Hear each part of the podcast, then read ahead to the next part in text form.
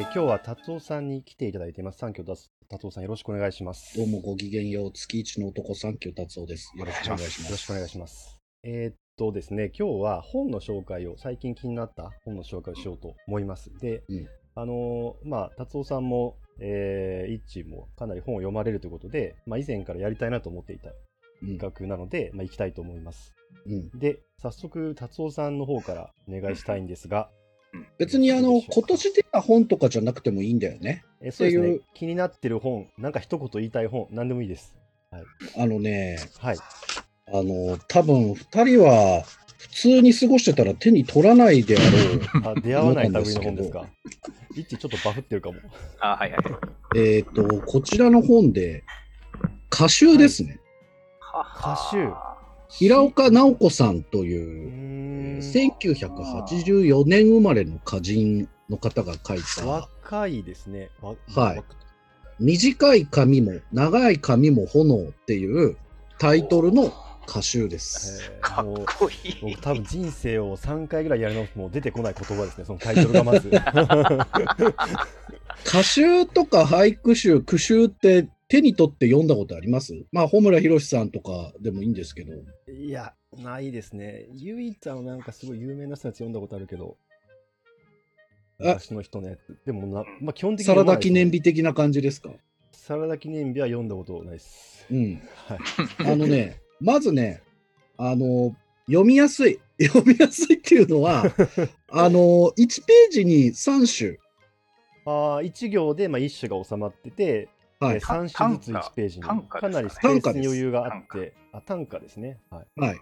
歌といえば短歌のことを指すってことで。31文字ですね。うんうんで、えっ、と、俳句と違って短歌って割と自由度が高いんですけど、うんうんまあ、大雑把に言うと、まあ、僕、授業、授業とかでもね、短歌とか俳句を学生に作ってもらって、はい。で、名前を伏せてみんなでこう、歌会やるんですよ。おーいやー、すげえな。で、批評するの。でその表現をするっていうことと、批評されるっていうこと、批評するっていうことに慣れてもらうっていう授業をやるんですけど、はい。あの、俳句はどちらかというと風景、うん形描写だよと。うんうんうんうん。で、短歌はどちらかというと心理描写だよっていうふうにまず教えるんですね。あなそのるほど。なるほど、そんなこと考えたことなかった。えで、えっ、と、まあ、それこそ、お和歌なんていうのはね、一番古い日本の文学でもありますけどね、百人一首とかも和歌ですから、はいはい。そう考えると一番長く続いてる文学の一つなんですけど、この平岡直子さんという方、84年生まれで、えっ、と、僕がね、結構注目している歌人の一人なんですよね。でえっ、とね、あ、なんかこういうことって、あのーその短歌でも表現できるんだなっていうので、平岡直子さんの名前が一躍こうひ知られるきっかけになった歌があるんですけど、うんうん三越のライオン見つけられなくて、悲しいだった、悲しいだった。なんか俺それ聞いたことあるかも。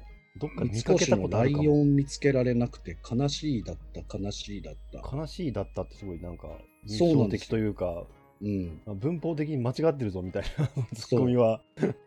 いやそれまあわざとこの不協和音というか文法的に間違ってる感じと待ち合わせ場所に行ったのに会えないっていう悲しさみたいなのがちょっと表現されてるみたいなねうーん、不協和音、なるほど。そうなんですよね。えーピアニストの腕クロスする天国のことを見てきたように話して。はピアニストの腕クロスする天国のことを見てきたように話して。うん。あ、なんかと、か。ちょっとなんかオタクの匂いがするんですけど、うん。どうなんですかね。どうなのかな？なんか今まではい。あの僕らは経験したことがある感情とかやっぱり今感じ自分が感じてることって多分なんか既存の表現に落とし込もうとしなんか無意識にしちゃうような気がするんですよね。う。もうん既存の表現。あの悲しい嬉しいなんかそういう言葉に落とし込んじゃって終わりそうな感じがするんですけどああ、はいはい。多藤さんがよくおっしゃってるやつですね。でも実は今感じてる感情って他にない今日だけしか味わってない味の可能性もあるわけですよね。はいはい。まあ、で、はい。一期一会というか。1000年前の日本と比べて、そういう心の味のグラデーションが増えてるってことは確かなんですよ。多分、シチュエーションが違うから。うん、昔とは違ったものが今はあるってことですか？うん、情受けてる情報の量も、えー自分がいる環境も移動できる距離も全て変わってるので、うん。えー、と選択肢が豊富にあるので、その分、自分が抱く感情とかもだいぶ違うと思うんですよね。なんかその中世とか古代の日本人に比べて現代の日本人はその彼らの一生分の情報を数日で受け取ってるんじゃないかみたいなうん、話も聞いたことありますけど、なんか平安時代の人が一生分に、えっと、体験する情報量、現代人は1日で摂取してるみたいな、なるほど。でそういうまあそうですね調査結果もあるくらい。それと感受性とか文学表現がどれぐらいリンクしてるかわかんないけど、まあ、明らかに違いではありますよね。そう、だから例えば食べ物一つとっても昔の人が食べてたものの味の種類とうんうん。今我々が口にする味の種類ってもう格段に違うじゃないですか。うんうん特に今の日本人はいろんな国の料理食べたりもするし、そうでしょう一つ一つの料理のその、なんてグレードっていうか、洗練されてるし、そうそうそうそう。だからガレット初めて食べた時とか、んガレットかみたいな感じになったはずだし、なんかはい、アボカドあ初めて食べた時にこれなんだみたいな感じになったはずなんですけど、そういうなんかあの心のし心理が感じているものっていうのも多分ものすごく猛烈な数があるはずなんですけどそれをなかなか救い取れないんだけど短歌でそういうのを救い取ろうとしている人たちがいるってことなんですけどね。僕はなんか平岡さんにそれを感じるんですけどあの僕はねこの短歌何が一番衝撃を受けたかっていうと、うん。本当に最後のページに書いてある後書きなんですよ。えー、後書き、はい。えこの平岡さんが散文を書くっていうのが結構ね珍しいことなんですけど。まあすごいストイックな人なんですか？歌しか読まねえみたいな。後書きがとにかくなんか美しくて、へー僕はもうちょっと衝撃を受けたんですけどちょっと読ませてもらっていいですか？はい、はい、ぜひお願いします。後書き。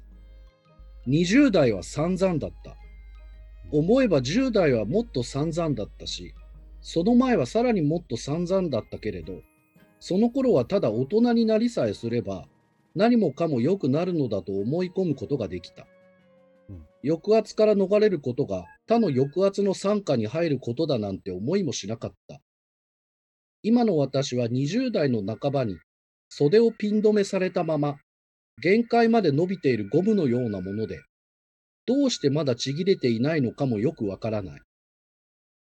歌を生きる頼りにしたことはないけれど、歌に救われた経験がないといえば嘘になる。そのことをた宝物だとも恥だとも思わない。短歌はとても無力な上に、その無力さを徹底する力すらない死形、死の形だと思う。それでも私は自分が短歌を作るために生まれたのだということは、なぜか無根拠にずっと信じていて、歌集として差し出せるのも自分の見ている幻覚ばかりである。短歌は再びの夢の時代に入った。っていう後書き。へえ、いや、名文ですね。名文でしいや、ょ名文ですね。僕大好きなタイプの、あの、文章最ですね。高、もうこの後書きを書ける人が読む短歌ってどういうものなんだろうっていう。僕、その後書きを書ける人の短歌だったらすごい興味あります。でしょ？はい。だから俺もうこの後書き書いて相当だな、この人っていう。素晴らしいですね。あの、並大抵の文章力じゃないなっていうことはわかるわけですよ。で、も、これを書ける人が31文字という型うん。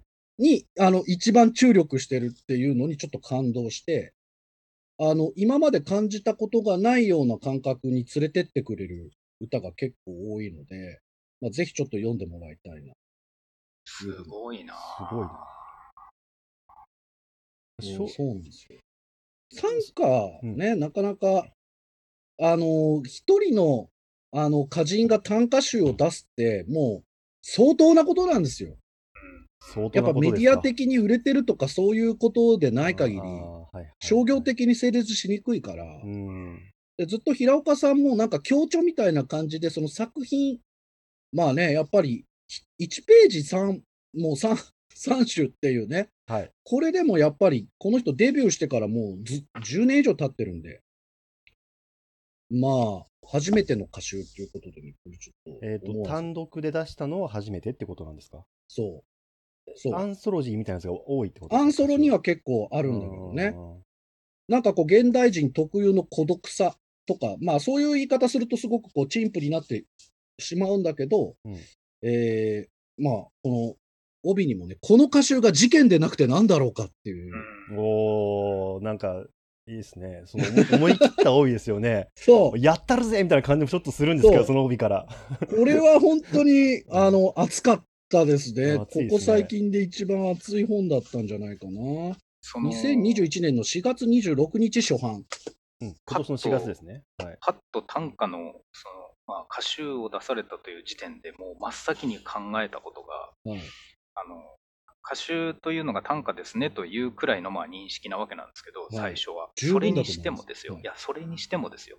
それにしても、短歌が1ページに何種かずつ載ったものがですね、1冊の本になってる時って、どうやって人におすすめするんだろううん。僕のた仮に好きな歌集があったとしても僕それここで喋れないし人に言えないと思ったんですよ。うんうん。この句がいいんですよ。以外に果たしてどうやって説明をされるんだろうと思って今黙って聞いてたんですけど、ねいやまずですね達夫さんの説明が素晴らしい。あの後書きのところにその一瞬フォーカスを合わすですね。なんかうん。そのこうぶらし方も素晴らしいですうし、ん。もう多分これ聞いてる人誰もがおそれは読みたいって思う中でその帯の話にも粋ですねうんかつ何首か読んでるんだけど、実はほとんどの句を読んで、句歌を読んでないのに読みたくなる。いや、本当に。芸術ですよ。いいや、ありがとう。そんなに褒めてもらえるとは。や、これは僕にはできねえと思いました。そんなことない。今本当やにびってくりよ、いつも。いやいやいや、小説とか漫画とかだと、逆にその大きな流れがあるんで、こういうシーンがあってねとか言えますけど、うん。歌のシーンも何も ないじゃないですか。うんいや、あるかもしれないけど、普段の言葉の使い方だとちょっとそれが出てこないんですね。うんどういやー、ちょっとですね、感動しましたね。ありがとうございます。何重にも。ごめんなさいね、メタな話。いやー、嬉しいですい。やいやいや。恥ずかしいです、急に。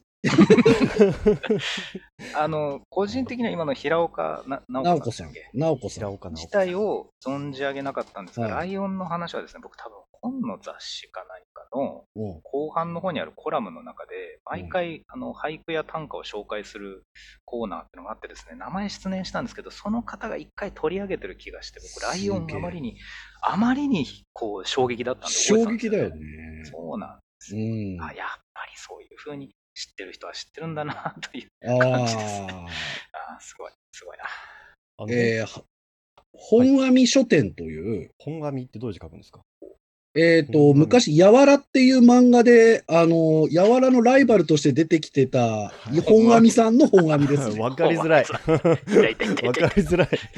あれライバルのわかりやすいお嬢そう、ライバルのお嬢ですよ。あれ俺が大好きなタイプですよあ。の歯が抜けちゃうんですよね。そうですそうです投げられるたびに。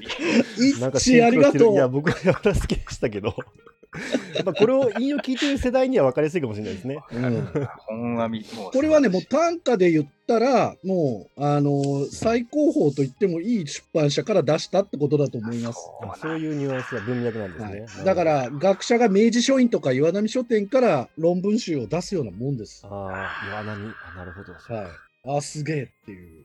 あ医者が医学書院から出すようなもんだ。あそういうことですそういうことですそうそうそうはい、あそういうことね。あーなるほど。あのちょっとあの歌に対する苦手意識みたいなのはやっぱりあってまあ、下とかもそうなんですけど、うんでそれは何かというと、まあ、感受性がないっていうこともそうなんですけどえ凝縮されすぎて意味がわからんっていうのがああって、まあ、それはその歌が良くないでしょ。そういうことなんですか うん凝縮されてう意味がわからないのは作った人が悪いでしょ。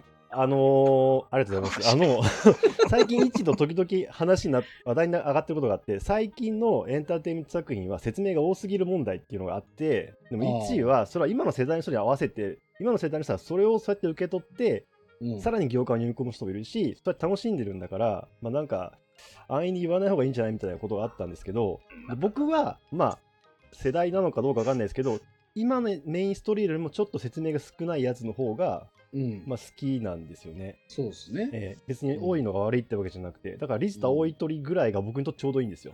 はいだけど達夫さんからしたらあれもちょっと説明が多すぎるっていうニュアンスのこともなんかちょっとおっしゃられた気がするんですけど もうちょっと削ってもいけんじゃない？あのクオリティだったらみたいなうん、まあまあまあまはあね。じゃああれが悪いってわけじゃなくて、うんだけど、うん振り返ってみると僕単価ぐらいこうギュッとされると全く意味わからんって思っちゃうんですよね。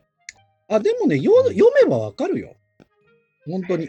僕はね、短歌集、なんかね、そんなにありがたいものとしてはい読むんじゃなくて、はい、僕はあのトイレ本に一番おすすめだと思います。はあいいなあなるほど。トイレに置いとくの。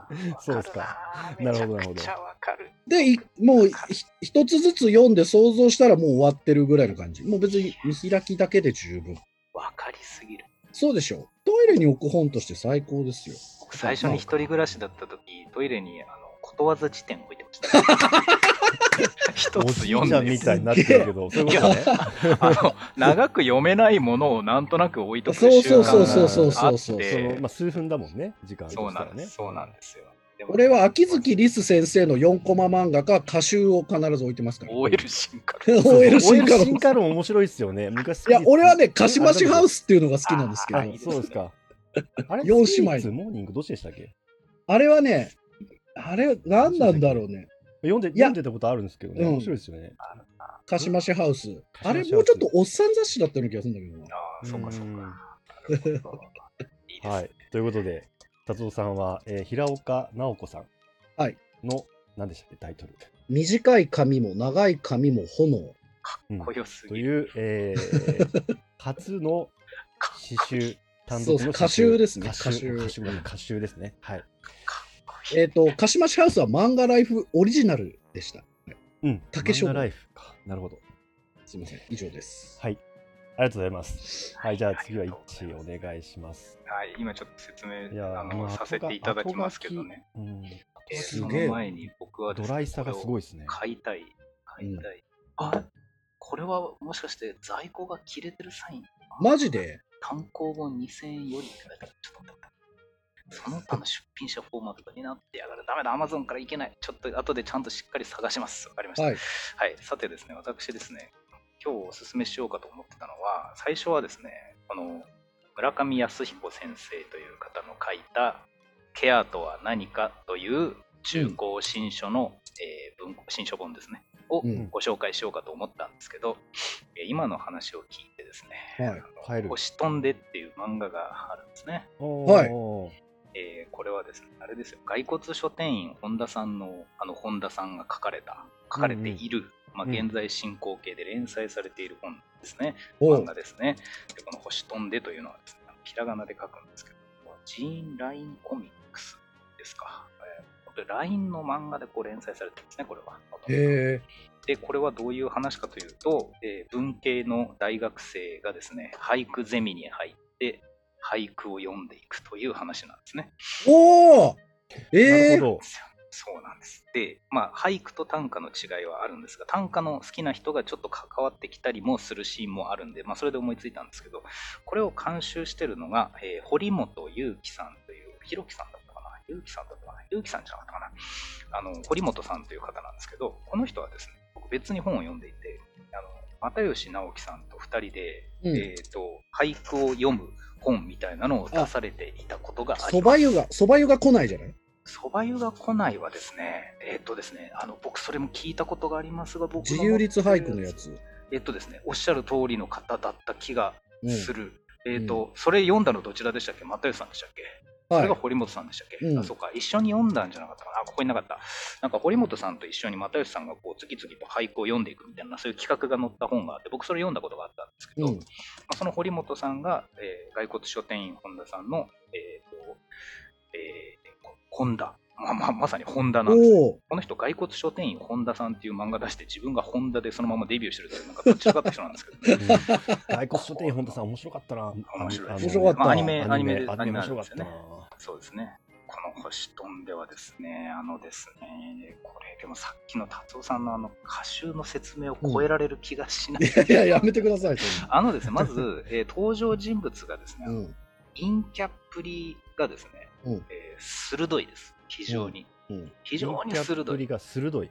非常に鋭いです。あのですね、闇しか描かないのにギャグ漫画を名乗ってるようなうん雰囲気がうんあるというかですね、うんあの全くネクラですね。全くネクラです。ネクラです。もう本質が。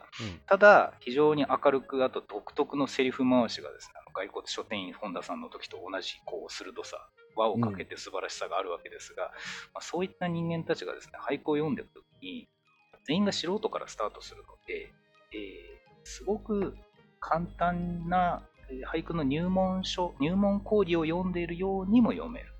うんまあ、そういう意味で僕はこの漫画は多くの人にお勧めできるわけです。ちょっとこう歌とかに興味持った人が漫画を通じて読んだら絶対面白いよと言うんですけど、うんうんうんえー単押しポイントがありましてですね、うんこの中に出てくる、えー顔が長く、えー外人の顔をしている蓮華さんキャラクターがいらっしゃるんですね。蓮華さんえーと蓮華さん、あの年齢不詳な、一応大学生ってことになって、日本語はペラペラうんなんですけど、でレンカ、レンカグローバーだかグレーバーだかとか、そういう人、まあ、日本語しか喋れないんですけど、うんうんこのレンカさん大好きなんです。おお珍しい。珍しいね、キャラクターのこと言うの。めったに言わないです。まず、まず言うことはない。でですね、レンカさん、えっ、と、ちょっと、まあ、これラジオなんで皆さんには分かりませんけど、ここにレンカさんが出てきますが、うんこういう見た目なんですね。あの、アメリカのおばさんとかロシアのおばさんみたいな。おおはいはいはいはい。ロシアのおばさんっぽいね。ロシアのおばさんっぽい見た目っていうんですかね。ボーイキャラではないですよね、いわゆる。いわゆるボーイキャラではないですね。この人を追いかけていただいたらですね、うんえーと僕に共感できる人であれば、うんえー6割泣きます。ええどういうこと？ただどういうし、うん。先に説明しますけど、ただし、えー今までこれを勧めた人が蓮華さんで泣いたと言ってきたことがないので、僕だけかもしれない。めったにないです、こういうこと。初めて。てかもしれないですね。ある漫画のキャラクターに、うんもう僕の全身全霊があなたは素晴らしいと、すこと。ほいでる。ことほいでる。ところが、そのことほぎがあまりに僕にですね、あのピンポイントでマッチしてしまったために、誰に言っても伝わらないというのがええいや、ちょっと読もう読みたいね。で、ちょっとですね、複雑なことをいつまでも語るのは、ちょっとこの番組の趣旨かというと趣旨なんですけど、今日の趣旨では、今日の趣旨ではないんで、すごく簡単に言いますとですね、この蓮華さんというのは、えー俳句を作って、で、やはり句会というのがあって、うんまあ、ゼミ、俳句ゼミの中でお互いの句をこう鑑賞したり、うん。匿名で出して、結局これは誰だったんですかって評価をしてから、今日の特選はこの方、はい、これ作ったの誰ですか？私です、みたいな感じで手を挙げるというシステムをやってくれるんですけど、うんまあ、その区会システムの中で、蓮華さんが褒められるシーンがたまにあります。うん。まあ、偶然褒められる回があると。うん。その時のですね、照れ方、うん。古今東西のですね、かわいいの。いや、あのですね、もう、あの、えっ、とですねう、ん近寄っていって握手をしてあげたい。あ多分僕その場にいたら抱きしめてます。確実に。よかったね。うん。こんなことはまずないです。うん。という意味でですね、単押しがいるので素晴らしいんですが、うんまあ、この感覚をですね、いろんな人に説明したんですけど、全くわからないということでしたので、えーまあ、そういう方々にはですね、そうですね、あの、なずなさんというオタクがいるんですうね。ん。女の方です。うんあとですねさそうだもんね、なんかね。シュンシン君というですね、男のオタクの典型みたいなキャラクターがいます。うん。うん。この二人のセリフ回しに関しては、えー僕のような付け焼き場のオタクから一生出てこないネーム。うん。よくこんなセリフしか書けないでいられるなっていう、あの、定型の美しさがありますので、うんまあ、あの、この番組を見てる人たちは、その、レン、えーレンカさんではなくて、なずなさんとしゅんしんくんのセリフ回しにこう喜んでいただければいいかなと。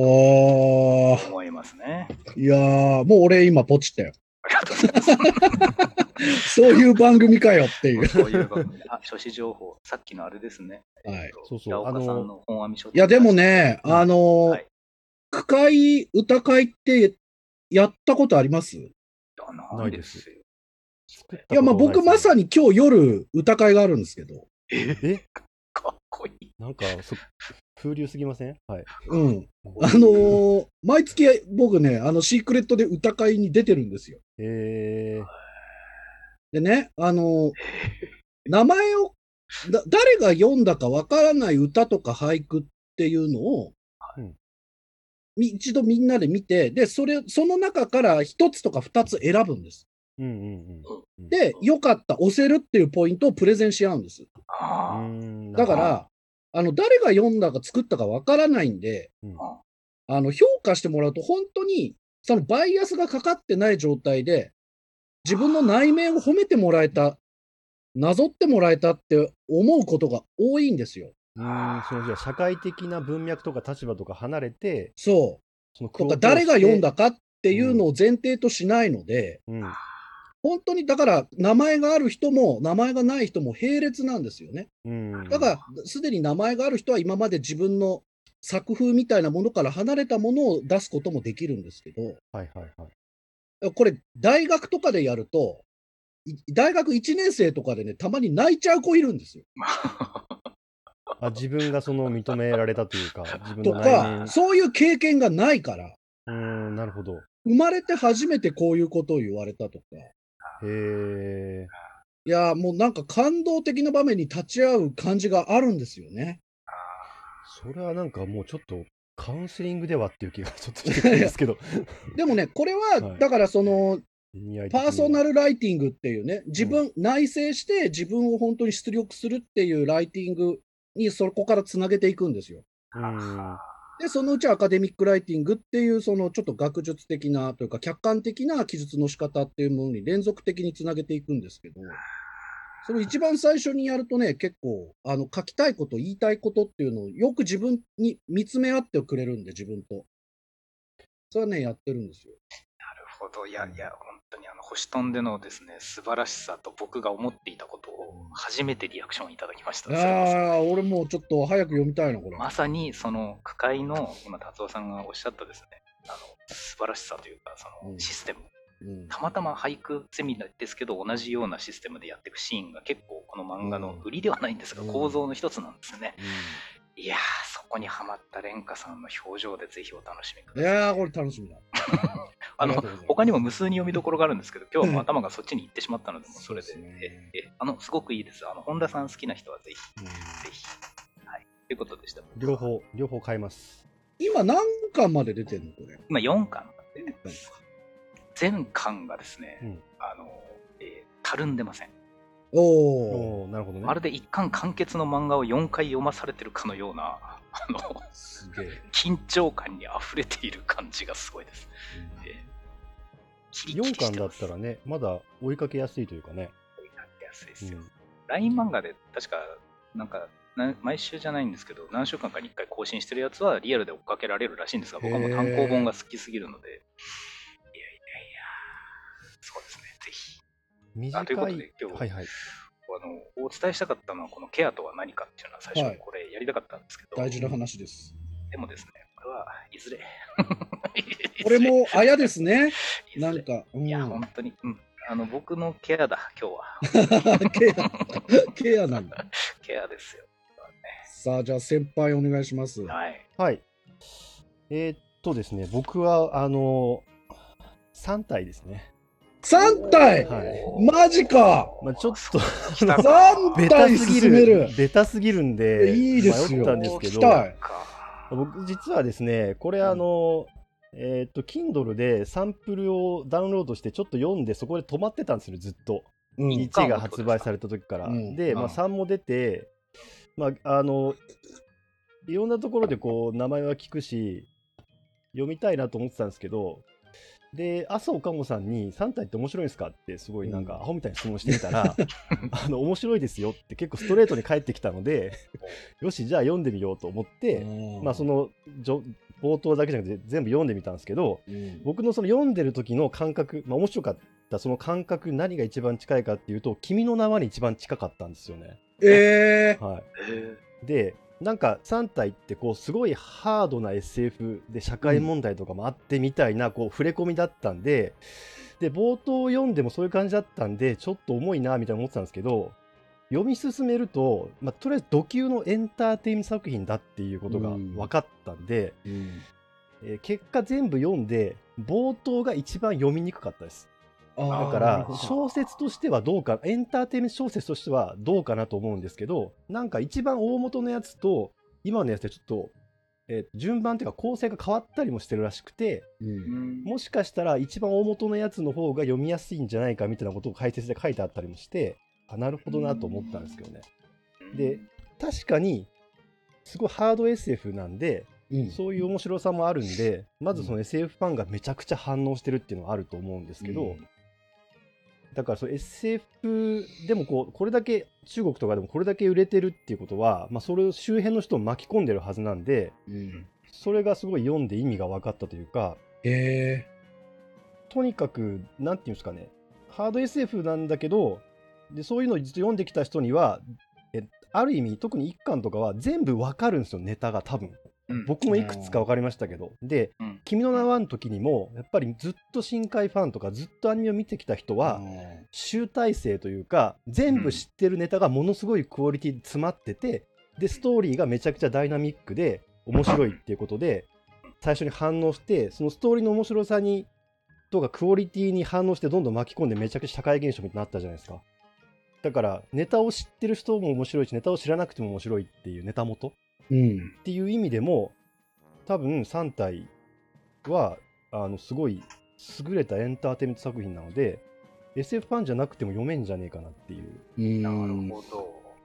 でカツオさん読まれました？僕は上巻だけ読みましたね。うん三三の三の上巻。いや、えっ、と、だから最初に出たやつ。あの最初に出たやつか。ちょうどはいはいあえっと NHK のラジオでやってる時に添野さんっていう人が紹介してくれてそれで買って読みました、で面白いなと思いました。はい、SF 的には多分2 2 3テロ2が一番評価が高いってういう、ーんそうなんだ、はい。に、2に僕1しか読んでないんですよね。うん、だから。あお二人ともじゃあ1で止まってるんです、ね、1で止まってる。読んで面白いけどまあ別に続き読みほほどでもねえなみたいな感じだったんですか？まあ時間が経つしみたいな。うん。僕で僕は全部出てから読んだからよかったのかな。単純にあの2が上下巻で3が上下巻あるという、うん。その分量をまとめて相手できる時間が厳しくなってきて、そうですね。1は勢いでドバッと読んだんですけど、うん。2あたりからうーどうしよう3出てからまとめて読むか で3が出たらドカンドカンって出てものすごい勢いで売れてるっていう時にうん後で読むかってハリー・ポッター状態です。うん、うん、ハリー・ポッター。ハリー・ポッターもだって僕全部読みましたからね。マジで？偉い。読みましたよ。面白かったですよ、すごい。うん、ハリー・ポ何でしたっけ？ッターブックオフでうん。全巻セットっていうのが、なんうん。か本当のドンキの横長のこうなんかあブロックみたいになってて、ーはいはいはいはあーなんかこのまんまあのサッカーのゴールの下とかに入りそうなあのすごい ブロック的な感じでパッキングされてるやつを買ってきてビリって破いて端っこから全部読んだんですよ。いえあれ何日かかったんだかな。すごい1ヶ月ぐらいかかって面白かったですねー、あすれはね。ごい。でも3体もそのそれほどじゃないにしろ分厚いじゃないですかだって。そそうだねあ違うか2と3は結構熱いよね。先輩 Kindle ですか？全部。俺は Kindle で読んだ。Kindle か。その方が良かったな僕一巻紙で買っちゃったんだよな。俺も紙で買っちゃったんだよね。あれ残りを全部紙で買うと本棚がえらいことになる。ページをめくりたいんだよわかるね。けどなどうしようでも、やっぱり、あのーハード SF として、その、刺激される部分もありつつも、その、はい。面白さっていう部分は、全世界共通な面白みがあるっていうことなんですね。そうです。で1が多分それが一番強いっぽいですね、うん。まあそう思います、で2が SF 的にめっちゃ面白い設定が出てきてそれがまあタイトルでもなってる国安森林。あ、まあ、うん。日本語で言うと暗黒森林ですうかね、ん。あれはその本当にえっ、と物理物理学でもないかな。そのまああのちょっとも問題というかパラドックスと言われていたものの一つの回答を与えてる、まあ、仮説っていうか、ああ、それすごいな。はい、それはまあ別に実証できるものじゃないしえーっと科学的な仮説じゃないんだけど面白いアイデアそれに対する。うん。を出しててすすごいそれはすごいと思いましたね。で実際に SF ファンの中でも評価が高いみたいですへえ。3はゴリゴリの SF になってくるんですよだんだん。だからだんだん入り入り口が広くてだんだん狭まってきてるみたいなあそれいいね。はい、ある意味こう引き込んでくれる作品、まあ、そういうことでもあの親和性があればにはなかってると思いますけどね。僕いや、読むしかないな。これ、だから本当に、あの初めのはい、初めの一歩108巻あっうて、ん。で、俺、一歩と宮田の対戦でとりあえず止まってんですよ、もう。序盤の。俺それハンターハンターでありますね。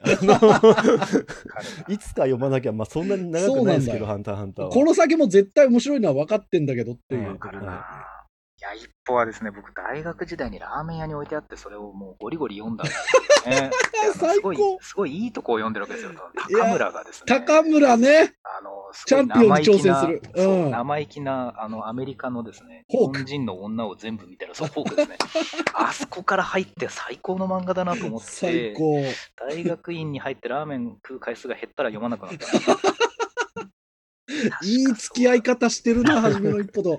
いやー、今雪吊りの関係ね。本当にそうですよね。いいですね。そう。はい。ということで、僕は3体でした。なるほど。はいはい。えーということでですね、えっ、と、達夫さんが、えーうん本阿弥書店はい。で、えー短い髪も長い髪も炎、平岡直子さんっていうはい歌集を紹介していただいて、注文しました。ありがとうございます。はいめちゃくちゃおしゃれなホームページ。そうなの。本阿弥書店のねすごいおしゃれ。なんか、なんかパソコンでクリックすると、不安ってなるんですよ。かっこいいと思って。うんありがとう。で、えー、イッチが星飛んで漫画ですね。素晴らしいです。えー本田さん。ありました。こっございます。ちは、えーこれ、句俳句。俳句です。俳句ですね。漫画ではね、いろんな本当に、えー部活とかはじめ、いろんなこう、ものを、お仕事もの含めてね、趣味とかをテーマにしつつ、いろんなこう、人間関係とかね、人間模様を描くっていうのいっぱい出てますけど、確かに。これは、えー俳句だと。俳句ゼミ。はい、そうです。で、えー僕はその流れを全部ぶっちぎって、え3体。3体。はい。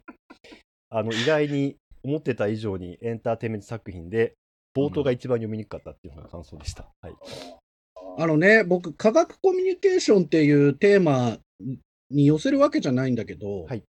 もう一つ紹介ししたいんですけど、いいですか？あいいですよ。手短にはいはい。終えますけど、えっ、と、ファニー・ビションっていう方が書いた、高藤博美先生役のプルーストへの扉っていう本があるんですプルースト、えープルースト失われた時を求めて。そうなんです。もう失われた時を求めては3体より長いんで多分皆さん読まないと思います。で、僕も失われた時を求めては買ってるんだけど、なるなるべくちまちま読むようにして、で、通読したことはないです。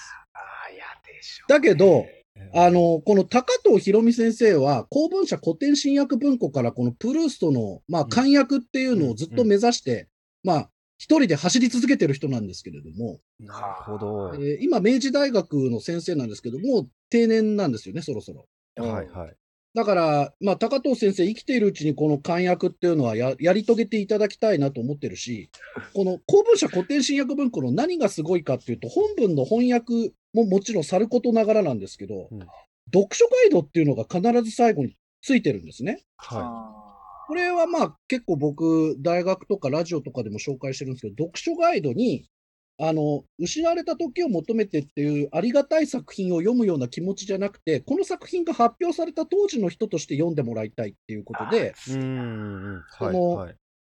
書書店店にいくらで販出てて、で、どういう書評が出てて、で、このプルーストっていう作家がどういう人だったかみたいなことを、うん。まあどの間でも読書ガイドで、いあの、本当に豊富な知識で教えてくれるわけです。はうんうんうんうんで僕はもうこの読書ガイドが好きすぎて、このプルーストの失われた時を求めての、この公文社版っていうのをずっと買ってるんですけど、どそういう漢訳をやってる間に高藤先生がこのプルーストへの扉っていう本を出したんですね。はいはであ、そうかそうかそうかそうかそうか。要は、そのプルーストっていうメインディッシュがあって、で、翻訳者っていうのはそのコミュニケーターなわけですよ。はい、そうですね。トランスレーター。ね。はい。で、僕、相変わらずあの、後書きマニアになっちゃってるんですけど、また 後書きが2ページ、面白いな。見開き4ページあるんですけど、やっぱ、高藤先生ももうお年だし、どう思ってらっしゃるのかなと思って、ちょっと、あの、一番、ああ、グッときたところを読もうと思った、思います。はい。えーまあ、それゆえは、失われた時を求めての個人善訳をすることになってからは、昔夢見ていたように、優れたプルースト論を翻訳したいとも思わなくなっていたのですが、うん例外、すなわち、再読したいと思うプルースト論は、えー4冊ある。で、その、そのうち3冊はもう、あの、日本語で翻訳されていて、まだ翻訳されていない4冊目。それがこのプルーストへの扉だった。うーん。うん要はもう、あの、失われた時を求めてっていうのは、やっぱりみんなどうしてもこう難しい、あの、入りにくい、うんあるいは難解っていうイメージを持っているんだけど、この本だけは、プルストってどういう人だったか。でこの章ではどういうことがテーマになっていたか、登場人物に関してはこういう感じっていう風にまとめられているので、本当にこれ読むだけで、失われた時を求めてを読んだ気になれる。読んだ気になれるはいはいはい。今日から君もプルーストっていう本なんですよ。これがめっちゃ面白くて、だから第1部がマルセル・プルーストというのはどういう人間だったか。第2部がなぜプルーストを読むのか。そして第3部がそう、プルーストは読めない作家ではありませんというテーマで書かれてるんですけどね。あの、本当に残り時間がない中、プルースト簡約をやっているにもかかわらず、このプルースト紹介本、入門本っていうものを、えーやるに至った経緯っていう思いがね、あの、すごくこう書かれていて、ちょっとね、感動的だったんですよね。あーいいなうん買いました ありがとうございます。買ってしまうビションの本に私が心を動かされたのはなぜかという話になります。第一の理由は、自分で失われた時を求めてを訳すことが、訳すことで見えてきたのですが、プルーストの並外れた偉大さの前では、自説の改陳が先に立つ私などのプルースト論では歯が立たないのではないかという思いが強くなってきたからです。うん。あるいは翻訳者はあくまで黒子であり、それに徹することで自分の研究の限界が痛いほど分かったからと言い換えてもいいかもしれません。えー失われた時を求めてはビションも言うより何千ページもある大長編小説です。えそこからある意図を探るように自分のテーマに引きつけて研究論文をなす人々が後を絶たないのは当然のことでしょう。それだけプルーストの世界が豊穣である証拠であり、いずれも意味深い研究と言えるのですが、それにしても最終的に失われた時を求めてに未読の読者を誘わないとすれば、そうした研究の意義はどこにあるのか。私個人としてはずっと疑問に思ってました。ビションの本には少なくともそのような心配はありません。ビションの本はそうしたいわゆる研究書ではなく、あくまでプルースト、あるいは失われた時を求めてに寄り添って話を進めているからです。というふうに書いてあるんですね。あの、鎌倉時代に生まれてきた仏教とかのうん。始祖となんか言ってることが似てる気がするんですよね。もうだから経典ってことだと思うんですよ、その原作が。で、それを解説するときに自分の自説を主張したいがためにうんこう引用してくるみたいなのが、うん本当にその大元の経典の意味に近づいてるのかみたいな。それでね、はい。そのやっぱ2つ目の理由っていうことでお書きになってるのが、はいここ数年私が気になって仕方のないことがあります。それは失われた時を求めてで挫折するかどうかを気にする方が少なくないということ。ーなるほど。気になる感じしますね。はい。さまざまな機会に申し上げていることですが、本には読むにふさわしい時があります。うん失われた時を求めては、今読まなくても、あるいは生涯縁がなくても構わない。うんただし、出会うことができれば、これほど豊かな読書の時間はめったにないと思うんです。その代わり、前編読んだかどうかを他人と競う必要もありません。読書とは極めて個人的な経験であり、誰かと競って勝ち負けを争うような行為ではないからです。ということで、これだけ薄い本なのに、このピションの本っていうのは、プルーストへのいざないが詰まってるっていう、高藤先生が白旗を振った本なんですよね。えー、すごい。だこれは本当に、なんだろう、ワンピースの世界を一番最初にこう教えてくれるみたいな入門本みたいな感じです。超長編に対するとす。ごいな。とかゲームってゲームやる前にもうゲームの攻略本読んじゃったりするじゃないですか。はいはい。結構それに近いというか、俺攻略本って素晴らしい本だなと思うんですけど、うん。ゲームのネタバレとかをせずに魅力的に割とゲームのやり方を教えてくれる本じゃないですか。うん、そっかそっか。ストーリーとかじゃなくて、うん。ってことですね。世界観とかは読んでもわかるし、面白さもわかる。だからそんなにみんな硬くならなくていいよと。まずでもこういう作品あるの知っといた方がいいし、うん唯一このビションっていうのはなぜ今プルーストを読むのかっていうことに対しての問いに答えをちゃんと出してくれてるっていう。いや、そのなんか出会う時期があるとか、出会わなくてもいいけど、出会うとすごい価値があるとか、もう本当に得が高いオタクと言ってること一緒ですよ得がね。高いオタク。そうなんだよなんも突き抜ね。けてしまって、もういろんなそう多分経歴をなさって長屋でやられてて。なぜ読むむのか、なぜ今なのかっていうのは、確かに、もう研究者はさ、そこは問わないからさ。うんあのいや、でもずっとそれを忘れてないっていう、この高藤先生としてのこう研究者の姿勢というかね、すごい共感するもの。ね。いやいや、その、その後書きをこうしてこう抜き出して、こう、朗読までしていただけるとなったら、高藤先生もきっともう名字に尽きると、後書き芸人ですから、僕。いや、それかっこいい。真似しよ そうですね。2つとも後書き素晴らしかったですう。ね。素晴らしい。今日紹介していただいた。えーやり方プルース、違うな。うん。プルーストへの扉。プルーストへの扉。でも本当にこれコミュニケーターとして大事なこと言ってると思うんですよね。押し付けがましくもないけど、機械は、機械を作る努力はこちら側としては絶対に怠らないっていう。そうですね科学コミュニケーションか。手強いな。うんだ。な。同じことを言い続けなきゃいけないかもしれないけど、こちらは努力は諦めないし、でも、うんみんなは必ずそれを受け止める必要はなくて、必要な時に触れるっていう。日本語の翻訳って結構意味が狭い気がするんですけど、英語のトランスレーターってもうちょっと意味が広くて、その確かにな。トランスレーショナルリサーチっていう言い方も、橋渡し研究って日本語で言います言いますけど、その翻訳研究っていうと多分ニュアンスが出ないからだと思うんですけどね。うん。そういう何かと何かをつなぐっていう意味合いがそもそもトランスレートっていう単語にはあって、そっちの方のニュアンスが多分達夫さんのおおっしゃってるコミュニケーションっていうのに近い気がしますけど。うん。なるほど。確かに。はい。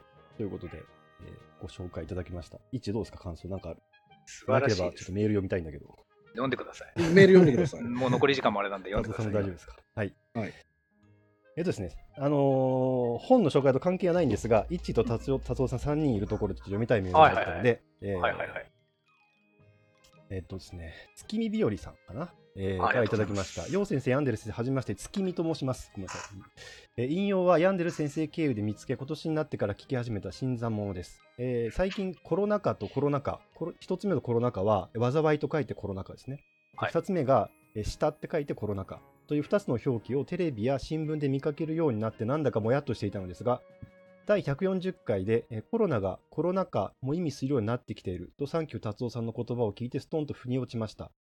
えーコロナが、えーコロナ禍、えー災いの方ですね、を表せるならば、えーコロナ禍という状況下を表すのに、えーコロナ禍した、えーで済むのだと納得した次第ですと。うんうん言葉の変化で思い出したのですが、生物学を学んでいた学部生時代に、えー唐沢、えー和友著、英語のルーツという本を読んだ時の話です。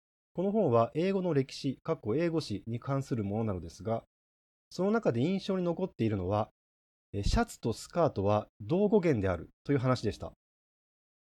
えーシャツ、まあ、 shirt ですね。 shirt は英語本来の単語なのですが、えースカートは外来語です。今から約1000年前にイングランド人がノルド人、過去バイキングたちに征服された時代、えー、一昨年にアニメ化されたヴィンランドサガの時代に、うん当時の英語、え古英語、ええノルド人のえ言葉、古ノルド語が大量に入り込みました。うん。えーバイキングたちの言葉が英語に入り込んだと。スカートもその一つです。外来語なのに、えーシャートとスカートで語形が似ているのは、イングランド人もノノルド人も同じゲルマン民族で、元をたどれば同じ言語、えゲルマン祖語を話しており、うんそこから言語が分岐していったからです。うん当時は英語本来のシャート、シャツと、え古ノルド語に由来するスカートは、えどちらも短い衣服を意味する単語でした。なるほど。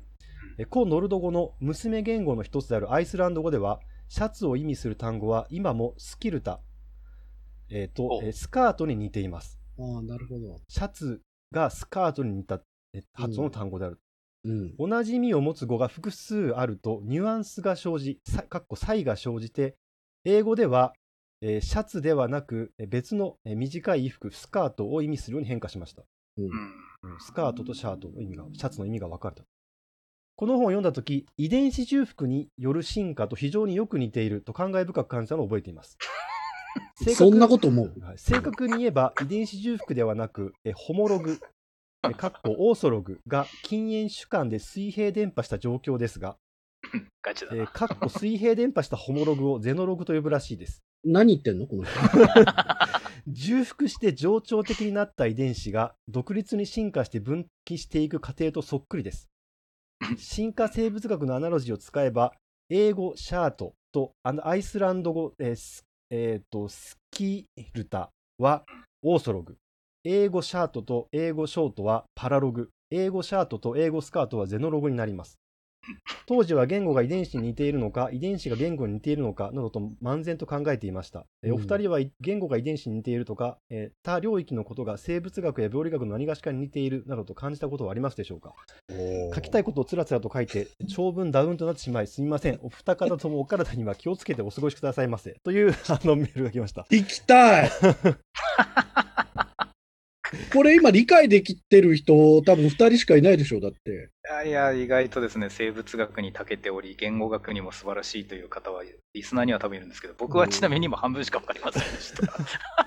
あのですね、えっと、まあ、後半の説明をちょろっとしておくと、まあ、遺伝子があるわけですね。まあでも関係の話だよね。そうですねうんえっ、と、えーとほまあ、ほ哺乳例えば哺乳類の先祖っていうのは共通の先祖がいてそこからこう進化で分岐していくとマウスとかサルとか、まあ、人間とかいろんな種に分かれていくんですけどもともとの祖先が一緒で同じ遺伝子を持ってたので持ってる遺伝子が似てるんですよね。ただちょっとずつ進化で分かれていくしたがってちょっとずつ違う。似てるけど違うって言葉になって、えー、とそういうのがスカートとかシャツとかスキルタとかっていう言葉なんだけど、はいはいえーっと、マウス、例えばマウスと人間で同じような、同じ大元の遺伝子から進化したやつで似てるやつ、えーをオーソログ。っうん。て呼んで、うーんと、ある種の中、例えば人間だったら、最初、ある遺伝子 A っていうのを持ってたのが、まあ、いろんな理由でこう、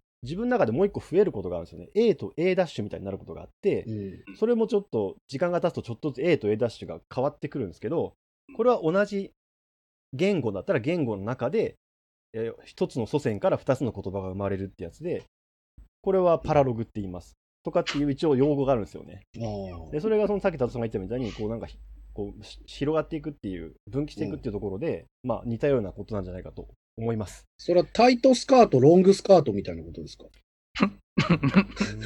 違うか、もうちょっとその語源的な意味でってことですね。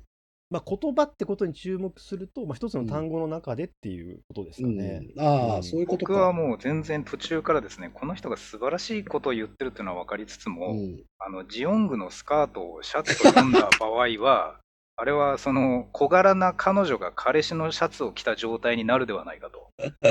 ああ、うんスカートとシャツを混同するっていうのは熱いですね、うんと思いながら聞いてました。イッチーそんな頭悪い子だったっけ？何かを放り出した感があるよね。いやいや、あの、なんか言語言語クラスターの方々がやっぱりこういますからね。そうだね。なこれとこれは似て、ここから派生してとか、そこが逆にくっついていくっていううん動きがあるっていうのはすごく面白いなと思って聞いてましたし、うん生物学をやってるとそこでこう、相動性を見つけてくるんだな。うんうんそうですね、どれぐらい似てるかみたいなことを計算する式とかもいっぱい出てるし、多分言語学にもそういうのがあるんだろうなと思うのと、うん。あとは生物だと、最後のそのゼノグラフトっていう、うんと言葉で言うと、ノルド人の言葉から英語に流れ込んでくるみたいな、そういうこう種を超えて、途中から流れ込んでくるみたいなのって結構少ないんですよね。うん。だから、猿の遺伝子が人間に移るみたいなことってあんまりないので、うんだからそこは言葉との流動性の違いかなとは思いますけどね。うんなるほど。あの遺伝最近できるようになったら遺伝子操作を使えば、まあ、やろうと思えばいくらでもできるんですけど、人的なものは境界がわからない。あるんですけど、はい。というえ話でございました。最後にぐっちゃぐちゃになる。まあでも言葉とね生物学両方あるから3人が分かる話っていうことで持ってきてこれあくれたの個人的にすごいあの、はい、いいメールだなと思ったんですけど、これどのタイミングで読んだらいいんだろうなと思って、そうですね。はい、5月の初めにいただいたメールですが、ようやく読むことができました。はい、えーありがとうございます。もう皆さんはジオングのことだけ覚えておいてくれればね。あの彼氏のシャツをしあの着てるっていうね。パーフェクトジオングはちょっとまだ話が変わりますので、パーフェクトジオングまた変わりますからね。ということで、いいですあのお二方、どうでしたか？よろしいでしょうか？はい。はい。はい、えーということで、今日は本の紹介をしていただきました。えーサンキュー達夫さん、ありがとうございます。ありがとう。えーっと、街角価格の文庫版が発売しています。在庫はまだあるので、どうぞよろしくお願いします。あと、YouTube も、えーねいろいろね、あの、ニュースを伝え、科学ニュースを、えー解説したりしていますので、よろしくお願いします。達夫さん、ちなみに告知とかあります？いつも聞かないこと聞きますけど。大丈夫いや、ですか？と、あ、えっ、と、7月になんかあの、本が出ます。はい。なんだっけな。あの、新刊が。料理、栄養、そう。えっ、と、国語辞典をた、うん食べ比べっていう本が出るはずです。うん。はいうん。予約済みです。いやー、すみません。あの、送るよ。もう、買わしてください、まずは。まずは買わしてください。これはね、最高のトイレ本だと言っておきましょう、これは。なんと、そんな連載されててたものをまとめたってことですかそう、だからね、あの、サイズとしては本当にトイレ本だと思うよ。一つ一つのエピソードが割と短くて読みやすいんそうそうはい職場と家に置きますから。はい今日は一はね、あの買いましたとか、ポチりましたっていう、本当にちょっと半分になってて、面白かったけど。はい、ということで、えーと、ありがとうございます。今日は以上です。ありがとうございますごきげんよう。ごきげんよう。